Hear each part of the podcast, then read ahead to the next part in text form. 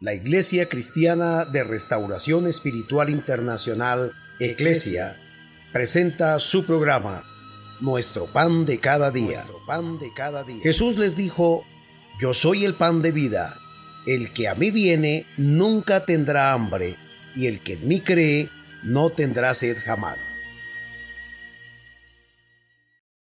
Dios les bendiga, su pastor y amigo Oscar Orjuela Gómez.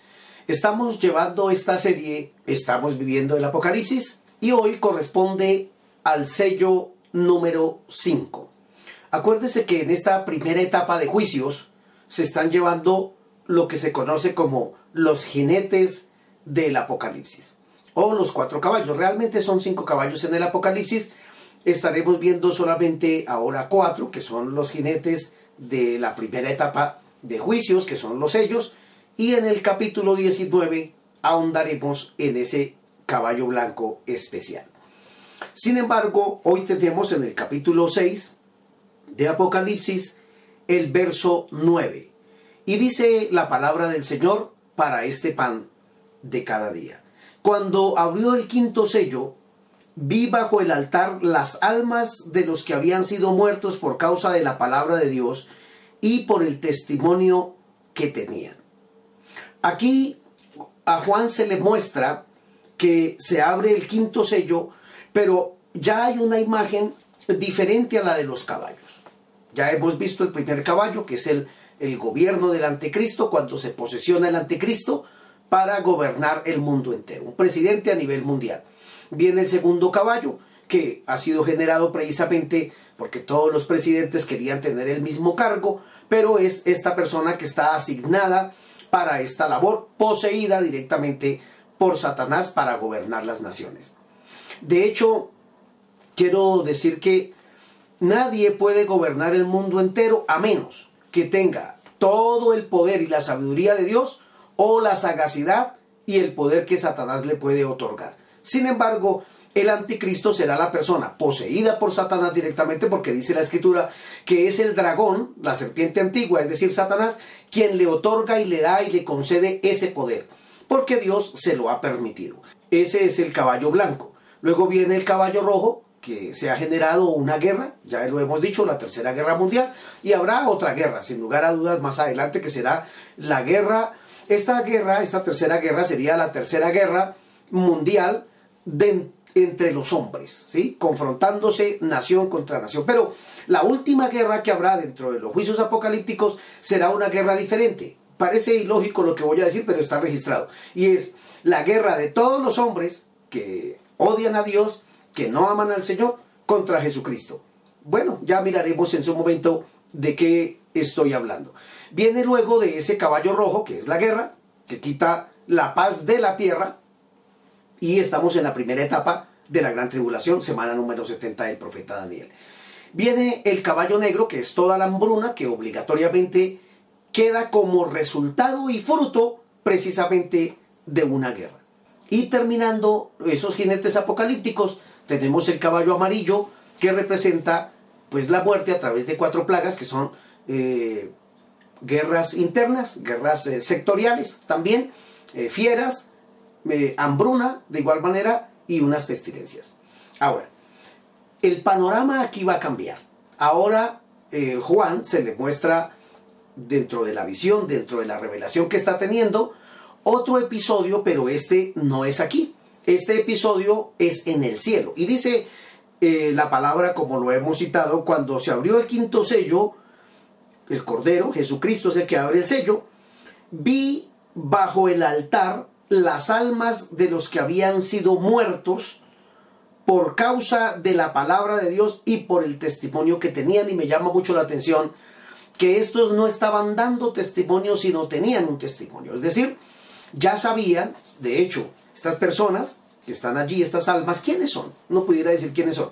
Y he escuchado tantas versiones de personas decir que eh, son los cristianos que están siendo perseguidos en la gran tribulación y entonces se van muriendo y Dios los va metiendo debajo del altar, ¿no? Y hay quienes también han discutido el asunto de que en el cielo no hay altar porque ya el sacrificio fue pagado. Sí, pero es que este sacrificio o estas almas que están bajo el altar no son para ofrecerle a Dios ningún sacrificio. Son personas que han sido sacrificadas precisamente por el testimonio de Jesucristo y el que los apóstoles han dado. Ahora, la iglesia ya ha sido quitada, acuérdense que esta cena está en el cielo, nosotros ya estamos allá disfrutando de muchas cosas, pero hay un grupo que se empieza a formar precisamente de aquí.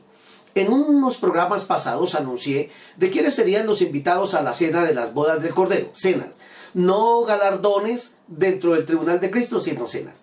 Y esto creo que cobra un poco más de fuerza y de valor, porque uno no puede de, de una sola mirada sencillamente decir todo lo que va a pasar en Apocalipsis. Si lo estamos llevando de una manera cronológica y también temática y lo estamos enseñando de esta forma, pues entonces vamos conectando o haciendo conectores y allí vamos a, a entender plenamente por qué en este capítulo se dijo de esta manera y allí se nos clarificó o se amplió ese conocimiento. Entonces aquí lo que Juan ve es almas.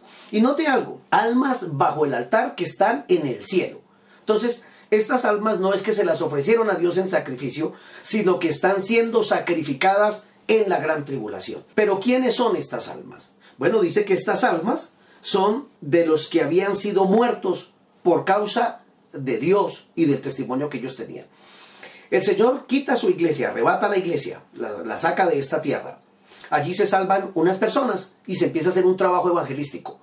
Y por ende empieza a haber una persecución hacia esas personas. Allí están muriendo varias personas y de hecho estas almas son los primeros mártires del inicio de los tres primeros años y medio de la gran tribulación.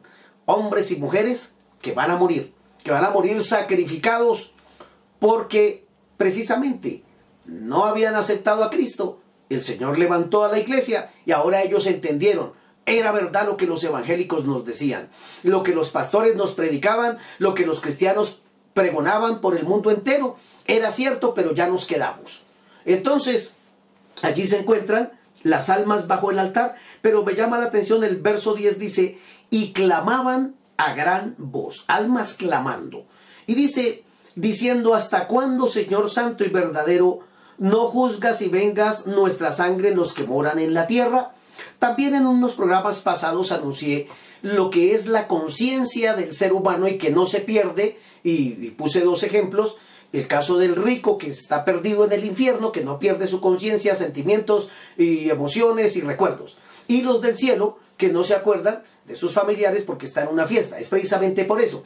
Porque quienes vivimos para Dios, cuando seamos transformados, eso es lo que nos va a pasar. Seremos transformados. No vamos a llegar con esta mente acordándonos de todos nuestros familiares y todo lo que hicimos en la tierra, porque ya seremos diferentes como ángeles, dice la escritura, y seremos la novia, la esposa de Jesucristo. Entonces no vamos a tener esta mentalidad. Por el contrario, los que están en el infierno, ese será el mayor tormento que ellos reciban.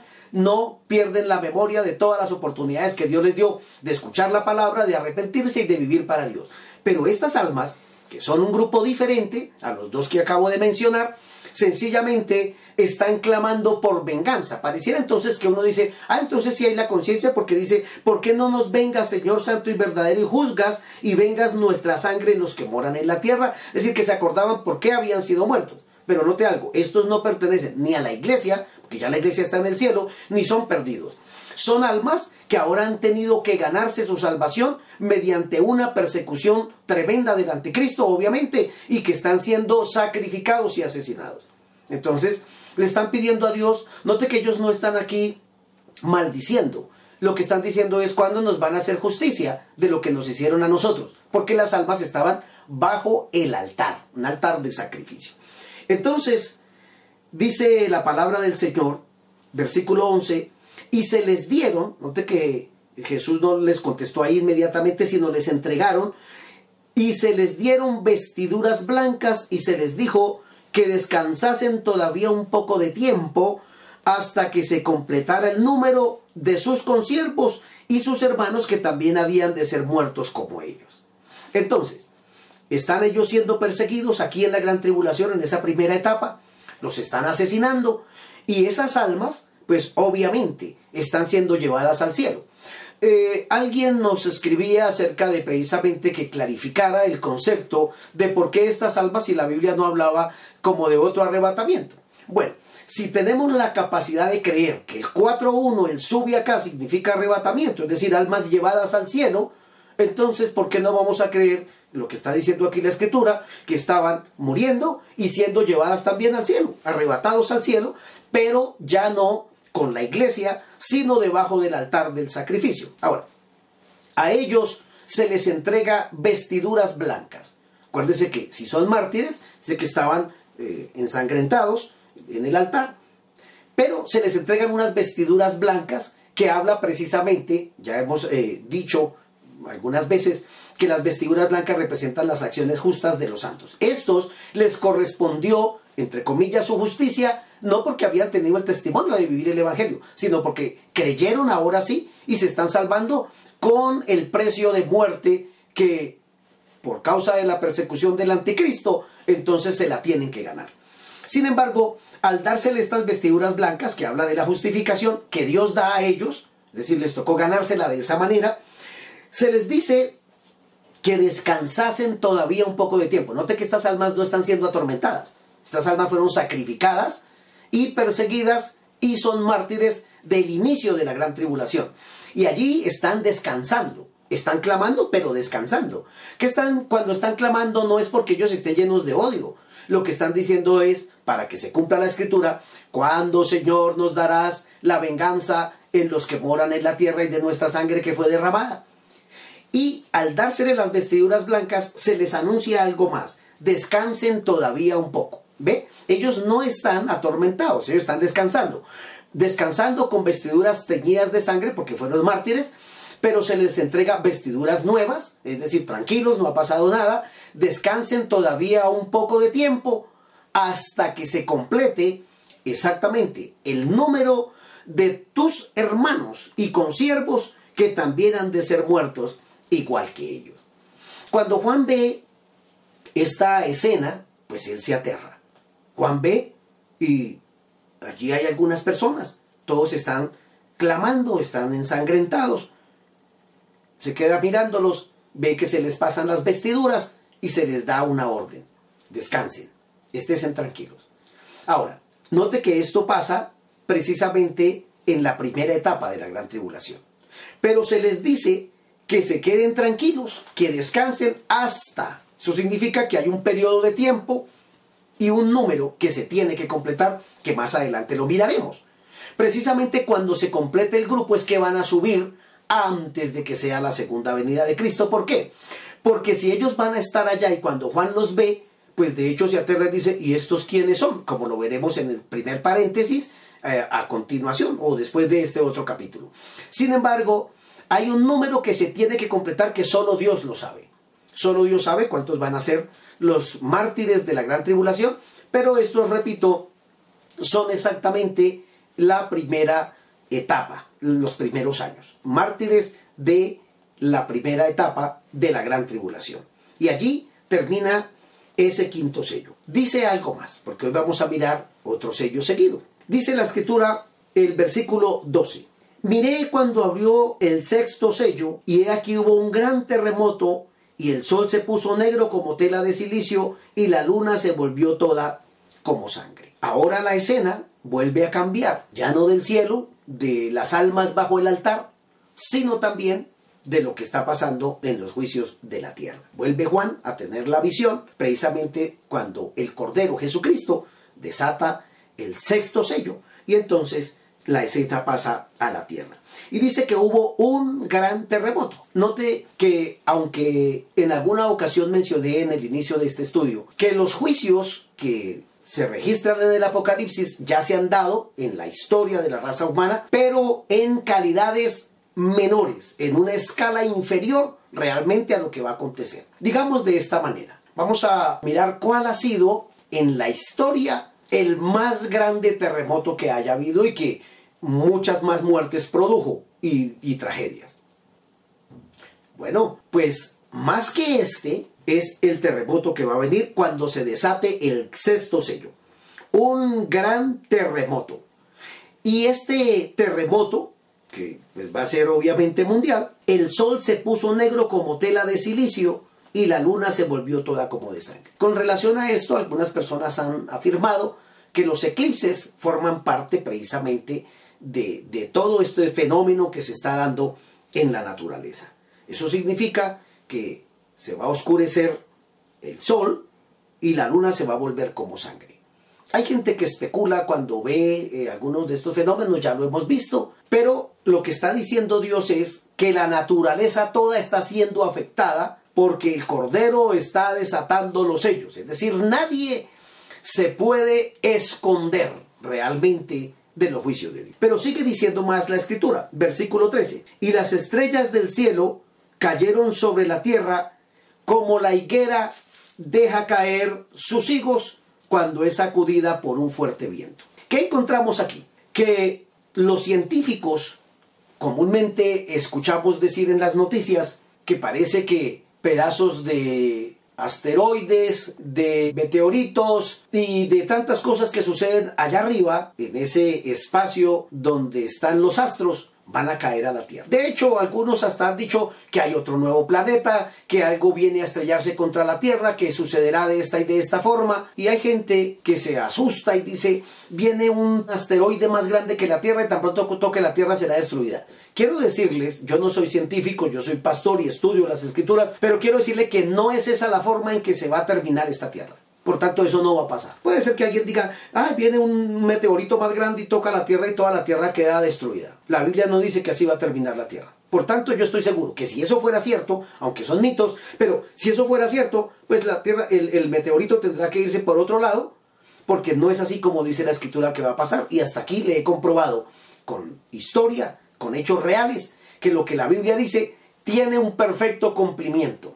Entonces, estrellas caerán, meteoritos, muchas cosas que suceden allá arriba que nosotros desconocemos, vendrán a la tierra y será la evidencia de que Dios está airado. Ni siquiera eh, los astros son ajenos a saber que Dios está airado y está ejecutando los juicios, dándole al ser humano una oportunidad de arrepentimiento y de que se vuelvan a Él.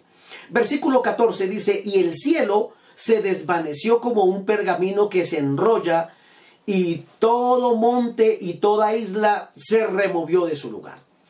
Si nosotros vemos el asunto de los tsunamis que trajeron el de Indonesia, por ejemplo, y otros tsunamis que llegaron a traer precisamente un desastre tremendísimo. Y la gente eh, angustiada decía, esto es como el otro diluvio. Bueno, quiero decirles con todo respeto, pero estamos aquí para aprender. Esos tsunamis que vimos, o lo que estamos viendo, no es comparable con lo que dice que va a pasar con estos tsunamis. Juan está viendo que el cielo se desvanece como un pergamino que se enrolla, es decir, como que se hizo, se hizo algo así y se abrió. La gente pudo ver que se abrió el cielo, pero allí pasa algo tremendo. Los montes se movieron todos de su lugar y toda isla, escuche esto, toda isla se movió de su lugar. ¿Qué muestra eso? Que va a haber tsunamis en el mundo entero, que toda isla, es decir, que la geografía va a tener un cambio. De hecho, hay gente que habla de las profecías de Michael de Nostradamus, de videntes eh, famosos, y alguno de ellos en alguna ocasión presentó una serie de mapas que era la forma en que él visualizaba en sus visiones, valga la redundancia, precisamente lo que vendría para el futuro. Y decía que al final del tiempo se inundaría la tierra y los continentes quedarían reducidos a, una cantidad menor de la tierra existente. Bueno, eso es lo que está diciendo la escritura. Yo no estoy diciendo créale a fulano o al adivino o al que dijo. No, le estoy diciendo es lo que dice la palabra, que todo monte y toda isla se movió de su lugar. Es decir, esta tierra no va a quedar tal cual geográficamente se halla en los mapas actuales. Se moverán las placas tectónicas, habrá tsunamis, mega tsunamis, que traerán una destrucción y multitudes de miles de personas y millones de personas muertas en el mundo entero debido a esta catástrofe. Se saldrán los mares y allí está Dios diciendo, les estoy llamando la atención. Pero note algo, versículo 15 dice, y los reyes de la tierra, y los grandes, los ricos, los capitanes, los poderosos, y todo siervo y todo libre, se escondieron en las cuevas y entre las peñas de los montes. Tan raro, ¿eso es así? Sí. La gente va a ver, cuando se abra ese rollo como el cielo enrollándose, Dios les va a permitir visualizar un momento. Pero note que lo que ellos ven no es a la iglesia de Jesucristo allá celebrando en lo que estamos haciendo en ese entonces, sino que lo que van a ver es algo tan espantoso y terrible que van a ver sentado en el trono a Jesucristo airado por los juicios que está demandando. ¿Por qué se lo digo con seguridad? Porque ya le voy a leer un par de versículos y le voy a decir a quién se refieren estas personas. Pasé años de mi vida dándole vueltas al Apocalipsis, estudiando, investigando, indagando, porque me quedaba pensando en esto. ¿Qué va a pasar con aquellos llamados cristianos, pero que apostataron de la fe, se apartaron de Dios? Yo preguntaba, ¿qué va a pasar con los que se quedan? Porque no todo el que dice ser cristiano va a ser arrebatado. Una cosa es que yo diga que soy cristiano y otra cosa es que yo viva el Evangelio. Son dos cosas diferentes. No es lo mismo lo que la Biblia dice del Evangelio y otra cosa muy diferente lo que hace un evangélico. Ah, esa es la diferencia grande. Entonces le di vueltas por todo lado y encuentro en este pasaje precisamente que hoy hay algo que está sucediendo. Hace unos días atrás miraba una noticia donde un presidente de un país está, ya tienen túneles hechos por si se presenta algún ataque bélico.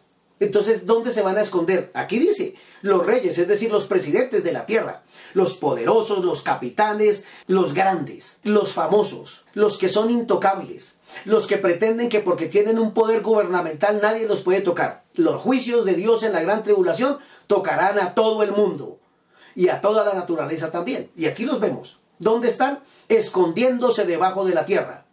¿Quién no sabe que hay túneles también? Eh, las noticias lo dicen en Estados Unidos, búnkeres debajo de la tierra.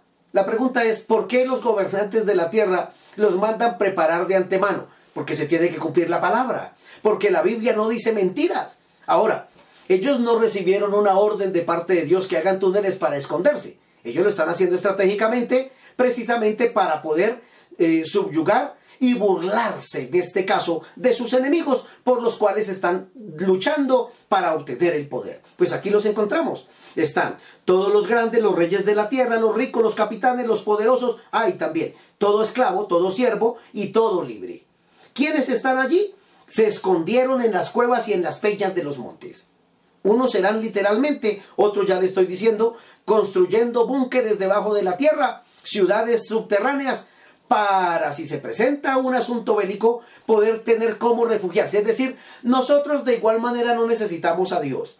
Tenemos ya acuartelamientos, tenemos lugares preparados, provistos de muchas buenas cosas para pasar tanto tiempo, si eso llegara a suceder. Es decir, que intuitivamente si saben que hay un juicio que los está persiguiendo. De hecho, el profeta Isaías dijo, vuestros pecados han hecho separación entre vuestro Dios y ustedes, de tal manera que esos pecados los perseguirán. Pero me llama la atención cómo termina el pasaje precisamente de estas personas que se están escondiendo en las cuevas y debajo de las peñas. Mire usted que hay personas que hasta en las montañas hacen sus guaridas, digo yo, sus penthouse y sus lugares exóticos. ¿Para qué? Para que nadie los mire, para, para esconderse del mal que vendrá, para que a nosotros no nos toque. Para eso tenemos plata, para eso trabajamos. Pero el verso 16 me clarifica algo que durante muchos años estuve meditando. Y dice la escritura al verso 16, y todas estas personas que acabo de mencionar decían a los montes y a las peñas. Escuche el término que utilizan estas personas. Caed sobre nosotros y escondednos del rostro de aquel que está sentado sobre el trono y de la ira del cordero. Verso 17. Porque el gran día de su ira ha llegado y ¿quién podrá sostenerse en pie? Es decir, que estas personas están utilizando un lenguaje que solamente utiliza la persona que conoce a Dios. Quizá estos eran apóstata todo. Ellos están hablando primero de un trono. ¿Cuándo usted ha escuchado a una persona que no conoce a Dios hablar del trono de Dios? Ellos de eso no hablan nada. Eso el cielo es grande y es chévere y allá cabemos todos porque mi Diosito es bueno. Eso es lo que yo escucho a un impío y a un pecador hablar cada día. Ellos no conocen los términos espirituales de una persona que conoce a Dios. Aquí están hablando. de la ira del Cordero, del que está sentado en el trono, y del gran día de su ira ha llegado escondernos. ¿Por qué se quieren esconder? Porque sabían que lo que se les había predicado y lo que ellos conocían es una verdad y ahora lo están viviendo en carne propia. Ya no se los están contando. Ya no es... Eh, eso fue una predicación de los pastores para amenazarnos y asustarnos con el infierno para que nos volvamos evangélicos.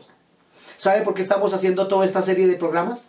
Precisamente para evitarle los terribles juicios que vendrán en esa semana 70 del profeta Daniel. Es decir, estos siete años de juicios terribles que, como ya se ha dado cuenta, ninguno ha descansado. Se está terminando un juicio, llega el otro, está terminando ese, llega el otro. Y aquí vemos las consecuencias precisamente de las personas que no quieren saber y conocer de Dios. A estos les he llamado yo, ¿dónde están los que se quedaron? Aquí aparecen, gritándole y escondiendo a las peñas, gritándole a los montes, mejor sepúltenos aquí, porque no soportamos ver lo que vimos. La ira del Cordero llegó, llegó el día de su juicio, es decir, están asustados porque ahora se dieron cuenta que lo que los evangélicos les predicábamos mientras estábamos aquí era cierto, era real. Bueno, muchos ya será demasiado tarde. Ahora estos prefieren que se les venga una montaña encima y quedar sepultados bajo tierra, pero no ver la escena de lo que Dios les permitió ver, como el cielo se enrolla y ven no a Jesucristo, el manso Cordero Pascual que vino a morir por nosotros, sino algo terrible tuvieron que haber visto, porque eso dice la escritura, que le decían a los montes y a las peñas, caigan sobre nosotros y escóndanos del rostro de aquel que está sentado en el trono, porque el día de su ira y de su juicio ha llegado. Ah, entonces si entienden ese lenguaje. Note cómo están hablando estas personas. Mencionan al Cordero. ¿Ha escuchado usted una persona eh, que se llama ateo referirse a Jesucristo como el Cordero? Dice, ah, eso Dios no existe. Dios es mi mente. Dios es lo que yo me imagine. Dios es las ideas que usted pueda tener, es Dios. Tú mismo eres Dios. Ah, eso dicen. Bueno, ahora aquí están gritando porque lo están viendo. Dios se los permitió ver precisamente para desmentir las noticias que durante ese tiempo van a estar circulando en el mundo entero. Naves extraterrestres vinieron y se robaron a un grupo de personas. Y como lo he dicho, tan raro que ese grupo de personas solamente eran cristianos, solamente eran evangélicos, ninguna otra clase. Ahí no se fue ninguna religión, solo cristianos, solo seguidores de Cristo, desaparecimos de esta tierra. Bueno, aquí aparece entonces que el día, dicen ellos, el gran día de su ira ha llegado ¿Y quién podrá sostenerse en pie? Por tanto, si ellos lo hablan de esta manera, note que estas personas tenían conocimiento de Dios. Saben quién es el Cordero, saben el trono, saben muchas cosas y saben que hay un día del juicio y de la ira de Dios. No sea usted de esos que se van a quedar a esperar que las montañas se le vengan encima después de una persecución con el anticristo. Sea más bien, y lo invito, para que reflexione ahora, ahora que tenemos tiempo ahora que estamos encerraditos con la oportunidad bienaventurada, se da cuenta que a los que aman a Dios todas las cosas les ayudan a bien. Dios permitió esta pandemia precisamente para que ninguna persona en el mundo entero tenga excusa de decir yo estaba ocupado, tenía muchas empresas, tenía mucho trabajo, no podía, estaba estudiando, tenía, estaba haciendo tres carreras al tiempo, estaba tan ocupado en mis estudios que mi Diosito sabe Diosito sabe que no tenía tiempo. Bueno, ahora tiene todo el tiempo. El tiempo de que se arrepienta, el tiempo de que se vuelva a Dios, el tiempo de que conozca los juicios terribles que vendrán sobre la faz de la tierra, de los cuales solamente la iglesia de Jesucristo será librada de todo este mal. Usted escoge. O se queda a mirar lo que el pastor Oscar decía era cierto. Yo no me quedaría ni me arriesgaría a tanto, porque de por medio está la salvación del alma. Por, ende, si usted es sabio y entendido y reflexiona hoy, dice, no, pues ¿para qué me voy a quedar si esto es lo que va a venir? Si más con el encierro estoy que ya no soporto más, pues imagínese siete años de gran tribulación. Entonces, le tengo una noticia excepcional. Hoy es el día de salvación. Hoy es el día en el cual Dios le quiere visitar para salvarle su alma, su hogar, su familia. Por tanto, reconozca que el sacrificio que Cristo Jesús pagó en la cruz, sencillamente, al que lo acepte, al que reconozca esa verdad y quiera vivir para Dios, Dios le perdona todos sus pecados, no importando lo que haya hecho, su vida será transformada y nueva para la gloria de Dios. Por tanto, repita conmigo esta oración de todo corazón. Dios, reconozco que los juicios que vienen son terribles. No quiero vivir esto, Señor. Pero hoy reconozco que he pecado y que he fallado ante ti. Lávame con tu sangre, perdóname de todo pecado y toda maldad. Yo quiero vivir para ti. Señor, ayúdame. Dame tu Espíritu Santo. Te acepto hoy como mi Señor y Salvador personal. Quiero vivir esta vida agradable para que también me lleves en el arrebatamiento y evitarme estos juicios. Quiero compartir esta palabra transmitiéndosela a mis familiares y amigos para que ellos también escapen de la ira que vendrá. Si ha hecho esta oración sencilla, vuelvo a decírselo, bienvenido a la familia de Dios. ¿Qué resta hacer? Estudiar las escrituras, siga conectado, que le vamos a seguir enseñando tantas lindas cosas de su vida espiritual. Si Dios nos regala el día de mañana, aquí estaremos para traerles el pan de cada día. Nuestro pan de cada día. pan de cada día. Jesús les dijo, yo soy el pan de vida. El que a mí viene nunca tendrá hambre, y el que en mí cree no tendrá sed jamás.